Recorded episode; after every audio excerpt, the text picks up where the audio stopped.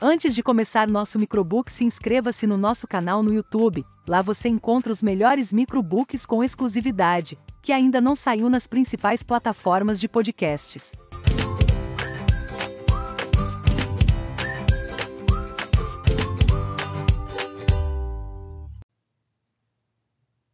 Seja líder de si mesmo.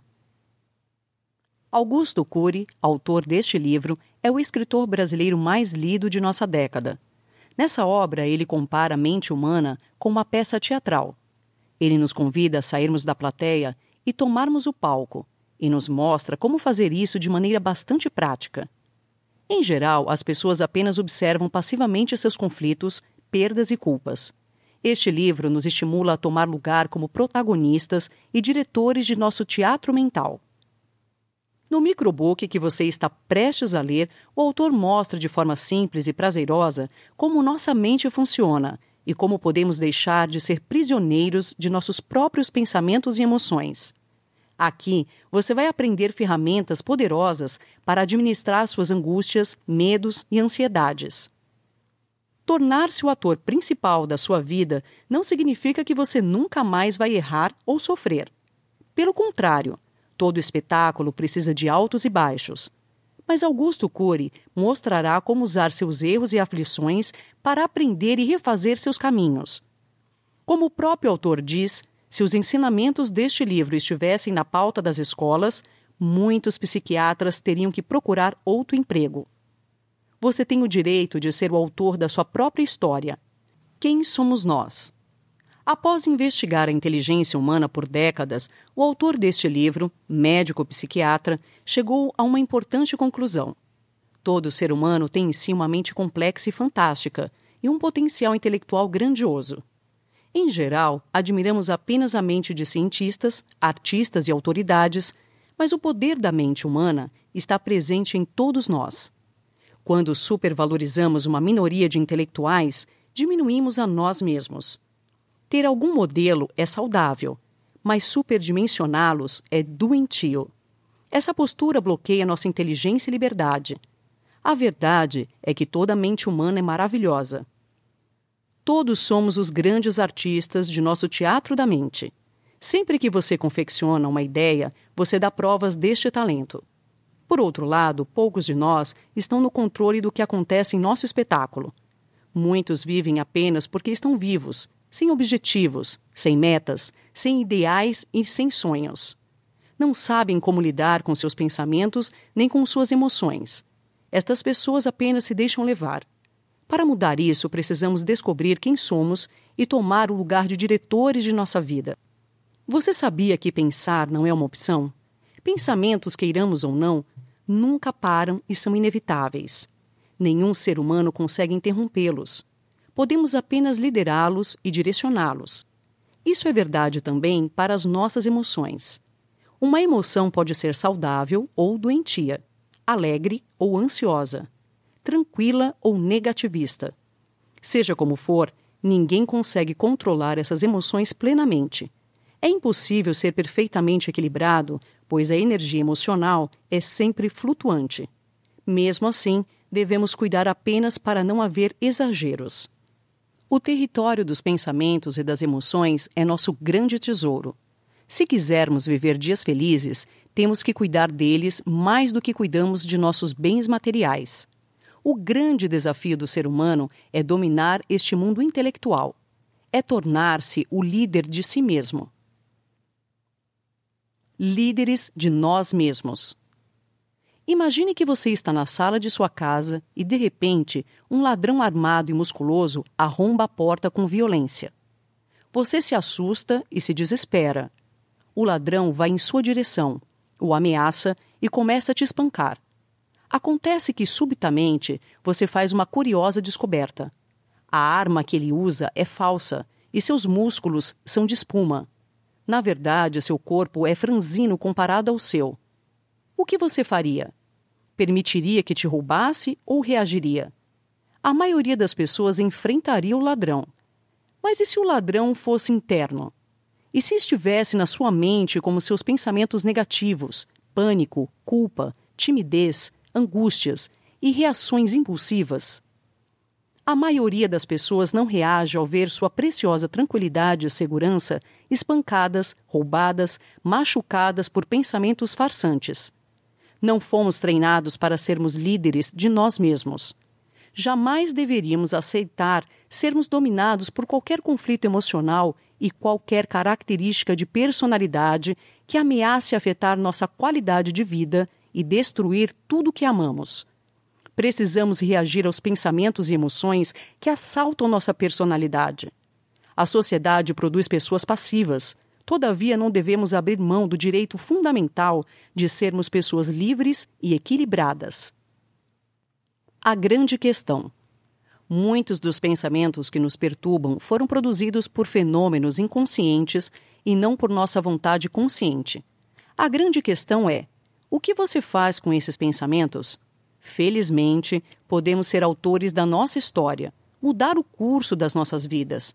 Podemos reeditar o filme do inconsciente e construir janelas paralelas na memória. Podemos superar as feridas psíquicas e construir uma nova e mais inteligente narrativa para nós mesmos. Somos treinados para sermos espectadores e não atores principais. Mas se reagirmos, a vida pode se tornar um espetáculo maravilhoso. Para ilustrar melhor esse assunto, vamos ver uma história. Nela, você é o personagem central, mas essa poderia ser a história de qualquer outra pessoa. Penetrando na mente humana. Imagine que você está em um teatro assistindo uma peça maravilhosa. O cenário e o figurino são incríveis e os atores de primeiro time. O ator principal, em particular, é um personagem magnífico de grande calibre, inteligente, fino, corajoso você se encanta completamente por ele. Ele é atraente, gentil e amável.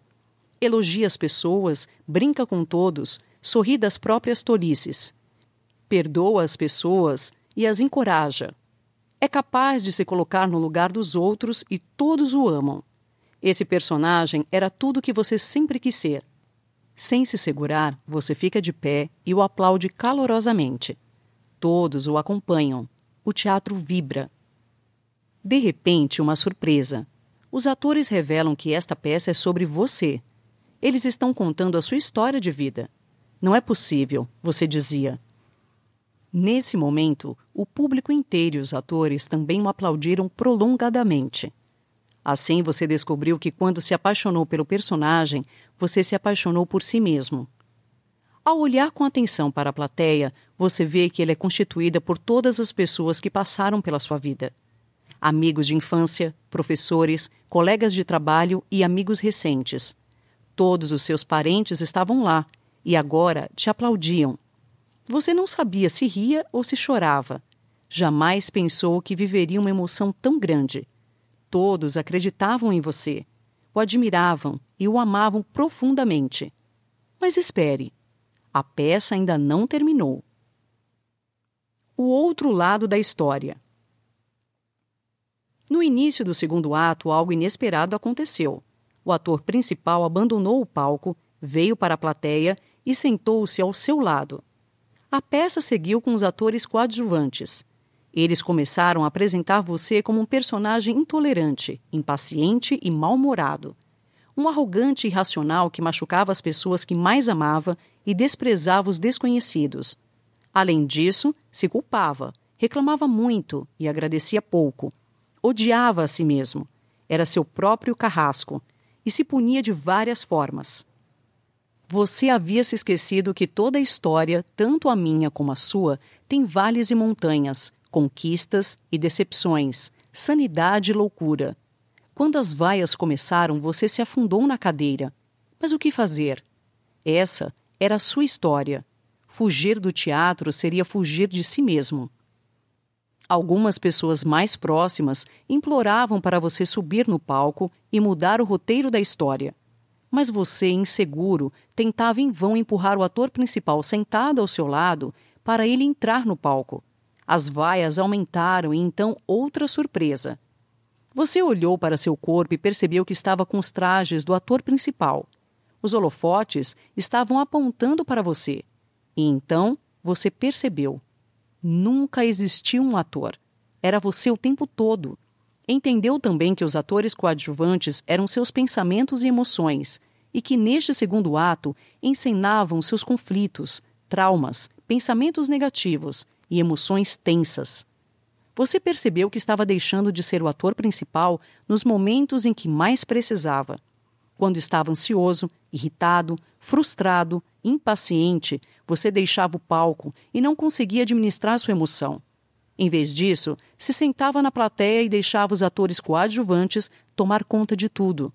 Com esse conhecimento, você não podia mais continuar do mesmo jeito. Chegar a hora de decidir. Mas que atitude tomar? Entre o palco e a plateia. No teatro da nossa mente, a meta é ser o ator principal. Ficar na plateia é abandonar a si mesmo. A história que vimos representa uma parte da biografia de cada um de nós. Ser espectador gera um falso conforto. Ser plateia produziu uma aparente proteção. Ao fazer isso, somos controlados por nossos problemas. A humanidade gerou imensas plateias e poucos atores principais. Mesmo a maioria das pessoas que não têm doenças psíquicas clássicas, como depressão e fobias, também não foram treinadas para gerenciar os pensamentos, administrar as emoções e virar a mesa ao seu favor. Será que você é uma dessas pessoas? Veja se você tem alguma das reações de quem está na plateia. Reclamar frequentemente, reagir sem pensar, ansiedade, baixa autoestima, intolerância, dificuldade de enfrentar desafios, pensamento acelerado e controlador, hipersensibilidade emocional, dificuldade de reconhecer erros, falta de autocontrole. Se você tem de uma a duas dessas atitudes, é porque passa algum tempo na plateia. Se tem de três a cinco atitudes, está passando tempo demais. Cinco ou mais atitudes da lista significa que você plantou os pés na plateia e não sobe no palco faz muito tempo. Uma das grandes causas da falta de protagonismo é que não entendemos como a mente funciona. Não entendemos como o nosso próprio eu se forma. É importante entender como se constroem os pensamentos e emoções para podermos então tomar conta deles. O teatro da mente humana. Nos próximos capítulos, o autor se dedica a expor uma teoria que desenvolveu chamada inteligência multifocal vimos que pensar é inevitável. Isso acontece porque não é apenas o eu que constrói cadeias de pensamentos. Além dele, há três outros fenômenos inconscientes que leem a memória e produzem milhares de pensamentos involuntários. São eles: o gatilho da memória, a janela da memória, o autofluxo. Estes três mecanismos são os atores coadjuvantes do teatro da mente e eles têm seu papel a desempenhar. Sem eles, o teatro mental seria um monólogo e somente o ator principal atuaria. Nossa espécie logo morreria de tédio, angústia e rotina. Grande parte dos nossos sonhos, inspirações, criatividade e ideias que nos distraem e animam são produzidos pela leitura espontânea da memória, feita por esses mecanismos e não pelo eu consciente. O surgimento do ator principal. Além disso, são os atores coadjuvantes que formam o ator principal no teatro mental. Crianças até os 7 anos de idade produzem milhões de pensamentos, mas não possuem um eu formado. Estes pensamentos infantis são constituídos de fantasias, distrações, imagens mentais e afetividade. Quem produz estes pensamentos são os atores coadjuvantes, e são eles que formam o alicerce para que o eu amadureça, tenha consciência e se torne pouco a pouco o ator principal, consciente e apto para criticar, decidir e escolher sua realidade. No decorrer da vida, o gatilho da memória, a janela da memória e o alto fluxo produzem tanto pensamentos belíssimos quanto os perturbadores, tanto as alegrias quanto as misérias afetivas. O problema é que, sem treinamento e educação, este eu poderá ser um péssimo ator principal. Todos nós pensamos tolices, nos atormentamos com ideias absurdas e sofremos por antecipação. Você governa seus pensamentos ou eles o dominam. Se sentarmos na plateia, estamos deixando os coadjuvantes tomar conta do palco e ficamos à mercê dos pensamentos que detestamos. Vamos agora conhecer melhor cada um desses atores coadjuvantes? Gatilho da memória. O gatilho da memória é o fenômeno que faz com que cada estímulo visual, sonoro ou psíquico seja interpretado imediatamente em milésimos de segundo. Temos milhões de imagens na memória, mas quando vemos a imagem externa de uma flor, por exemplo, o gatilho é acionado, acerta o alvo e identifica a imagem. Sem esse fenômeno, não poderíamos interpretar o mundo à nossa volta e tudo ficaria confuso. Apesar de o gatilho ajudar muitíssimo nossa inteligência, diariamente ele nos envia para a plateia. Por exemplo, quando alguém vê uma pessoa que o feriu ou rejeitou, o gatilho é detonado em frações de segundo. Ele abre os arquivos que contêm as ações dessa pessoa, gerando raiva e ansiedade. Se o eu não retoma a liderança, ele vai imediatamente para a plateia, apenas reagindo aos pensamentos e emoções que forem surgindo. Alto fluxo. O alto fluxo produz a maioria dos pensamentos no teatro da nossa mente. Ele faz isso por meio de milhares de leituras espontâneas da memória, sem uma direção lógica. É por conta dele que pensamos do nada em situações bizarras, em amigos de infância ou numa música que estava esquecida. Também assim nascem pensamentos que nos levam ao passado ou ao futuro, nos animam e nos fazem sonhar. Diariamente, o alto fluxo nos anima e nos distrai, mas também pode nos enviar para a plateia. O problema é que, por ser aleatório, ele não produz somente pensamentos e ideias saudáveis, mas também pensamentos atormentadores e estressantes. Quando o alto fluxo lê áreas doentias da memória, aflora emoções ansiosas, tímidas, culposas. Sorteando pensamentos e emoções pode nos fazer sofrer por antecipação ou resgata experiências dolorosas do passado. Janela da memória. Na memória humana, não acessamos arquivos isolados como nos computadores, mas sim janelas. Cada janela é um grupo de arquivos que contém milhares de informações agregadas. Quando você pensa em alguém, está acessando uma janela com todas as suas impressões e experiências com aquela pessoa. Algumas janelas são belíssimas, geram prazer, coragem, respostas inteligentes. Outras são doentias e geram ansiedade, ódio, desmotivação. Precisamos entender que os atores coadjuvantes podem cooperar tanto para a saúde como para a doença. Às vezes, brota em nós uma alegria sem motivo ou uma tristeza sem causa. Isso acontece porque durante o dia o alto fluxo abriu uma ou mais janelas da memória e elas, por sua vez, trazem uma infinidade de outras memórias conscientes e inconscientes, muitas das quais desequilibradas. Há muitos tipos de janelas doentias que podem nos tirar do palco: fobias, obsessões, preocupações, baixa autoestima e etc. Janela Killer. As janelas mais perigosas de se abrir são as janelas Killer. Elas contêm os arquivos dos nossos maiores traumas, perdas, frustrações. Elas são responsáveis pela maioria dos suicídios, homicídios, divórcios, fobias e depressão. Quando as abrimos, passamos a reagir por instinto, como animais. Elas despertam emoções como medo, raiva e desespero, e assim são capazes de bloquear a abertura de outras janelas da memória, travando o raciocínio. As janelas killer nos fazem reagir sem pensar, ser impulsivos e até ferir quem amamos. Alguns maridos dizem certas palavras que agridem suas esposas e vice-versa. Brigam por pequenas coisas, ferem quem mais amam. Quem perde o controle está sempre na plateia da vida. Uma recomendação: não corrija ou provoque as pessoas que estiverem tensas. Espere as coisas esfriarem. Quando as janelas killer saírem de cena, sua memória volta a acessar respostas inteligentes. Também respeite seus limites. Quando estiver tenso, nervoso ou ansioso, ame o silêncio. São nos primeiros minutos de tensão que produzimos nossos maiores erros. Os bastidores da mente. Todo teatro tem sempre muita coisa acontecendo nos bastidores. No caso da mente, estes bastidores são inconsciente. Não sofremos apenas quando estamos na plateia assistindo passivamente às nossas experiências doentias. Quando elas vão para trás do palco, se acumulam como lixo inconsciente e podem voltar à tona pelo gatilho da memória, pelo alto fluxo, ou por abertura de alguma outra janela. Tudo o que pensamos e sentimos é guardado instantaneamente na memória por um registro automático, quer o desejemos ou não. Técnicas psicológicas. Todas as doenças psíquicas podem ser superadas. Se necessário, deve-se usar um antidepressivo ou tranquilizante, com prescrição médica.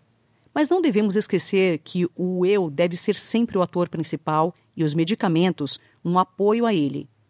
Vejamos agora algumas ferramentas para resgatarmos a liderança do eu. Estas ferramentas são poderosas e deveriam ser ensinadas em todos os níveis escolares. Este programa possui duas metas e duas técnicas que alicerçam nossa capacidade de gerenciar pensamentos e emoções. A primeira meta é reeditar a memória e, para isso, usaremos a técnica DCD. A segunda meta é produzir janelas paralelas da memória e, para alcançar isso, vamos usar a técnica da mesa redonda do eu. Vejamos cada uma delas. Reeditar a memória. Não podemos deletar a memória, mas podemos reeditá-la ou reescrevê-la. Isso se faz inserindo novas experiências nas janelas das memórias já existentes. Assim podemos construir segurança onde existe o medo, lucidez onde existe estupidez, tranquilidade onde existe ansiedade. Esta deve ser nossa primeira meta e para alcançá-la usamos a técnica DCD. Técnica do DCD. DCD significa duvide, critique e determine. Essa técnica envolve as três principais pérolas da inteligência multifocal: a arte da dúvida, a arte da crítica e a arte da determinação. Ou, se preferir, a pérola da filosofia, a pérola da psicologia e a pérola dos recursos humanos. Ela consiste em não aceitar todos os pensamentos e emoções que surgirem e, assim, não ser aprisionado pelos atores coadjuvantes. Duvide de tudo que eles produzem e que faz você ficar deprimido, ansioso, sem autoestima. Critique seriamente cada pensamento negativo, cada ideia tola que o perturba, cada angústia, humor triste, medo, insegurança. Por fim, não peça compaixão para os atores coadjuvantes. Entre no palco e determine ser alegre, tranquilo, conquistar o que mais ama, ser líder de si mesmo. Após seis meses de prática dessa técnica, a qualidade de vida dá um salto e nos tornamos mais alegres, simples, tranquilos, seguros, autoconfiantes. Isso porque vamos colecionando novas experiências que serão no futuro acionadas pelo alto fluxo, pelo gatilho da memória e pelas janelas da memória. Não se engane, sempre ficam algumas janelas doentias na periferia do inconsciente, difíceis de serem reeditadas. A técnica do DCD deve ser levada para toda a vida. Janelas paralelas da memória. A segunda meta é construir janelas paralelas para criar na memória janelas saudáveis, que têm interconexão com as janelas doentias do inconsciente. As janelas paralelas abrem-se imediatamente quando as janelas doentias são fechadas, fortalecendo a liderança do eu. Uma pessoa que tem claustrofobia desperta uma janela killer ao entrar no elevador. Mas se conseguir construir janelas paralelas, elas se abrirão também criando condições para que ele tenha autocontrole. Isso é possível com nossa segunda técnica, a mesa redonda do eu. Mesa redonda do eu. Essa técnica consiste em uma reunião íntima com nós mesmos, pelo menos duas vezes por semana, durante uns 15 minutos ou por alguns minutos todos os dias. É preciso parar tudo por certos momentos para conversar consigo mesmo sobre seus problemas, dificuldades, crises perdas. Falar consigo mesmo como quem fala com um amigo querido. A ideia é traçar caminhos numa mesa redonda silenciosa, situada no palco da mente. Parece loucura conversar sozinho, mas loucura mesmo é a ausência de autodiálogo. Muitos passam anos sem conversar consigo mesmos, se abandonam e isolam a si mesmas. A maioria das pessoas passam décadas sem falar profundamente consigo mesmas. Não há milagres no processo de reeditar a memória e criar janelas paralelas. O processo não é mágico, mas não desanime quando recair. Insista, eduque sua emoção e treine a si mesmo. Persevere, mesmo quando achar que não tem mais forças. Se precisar chorar, chore, mas não desista quando tropeçar. Aos poucos você vai se surpreender com o que significa tornar-se líder de si mesmo. Toda mente humana é fantástica. Não devemos supervalorizar os outros, diminuindo assim nosso potencial como líderes de nós mesmos. Precisamos reagir aos assaltos de nossos pensamentos e emoções para nos tornarmos os protagonistas de nossa própria história. Nossos pensamentos não são criados apenas por nosso eu. Mecanismos inconscientes como o gatilho de memória, o autofluxo e as janelas de memória a todo instante trazem à tona pensamentos e emoções. Não aceite passivamente todos os pensamentos que surgirem. Duvide, critique e determine novos padrões para aos poucos reeditar sua memória. Crie novas janelas paralelas de memória por meio de uma conversa franca e periódica consigo mesmo.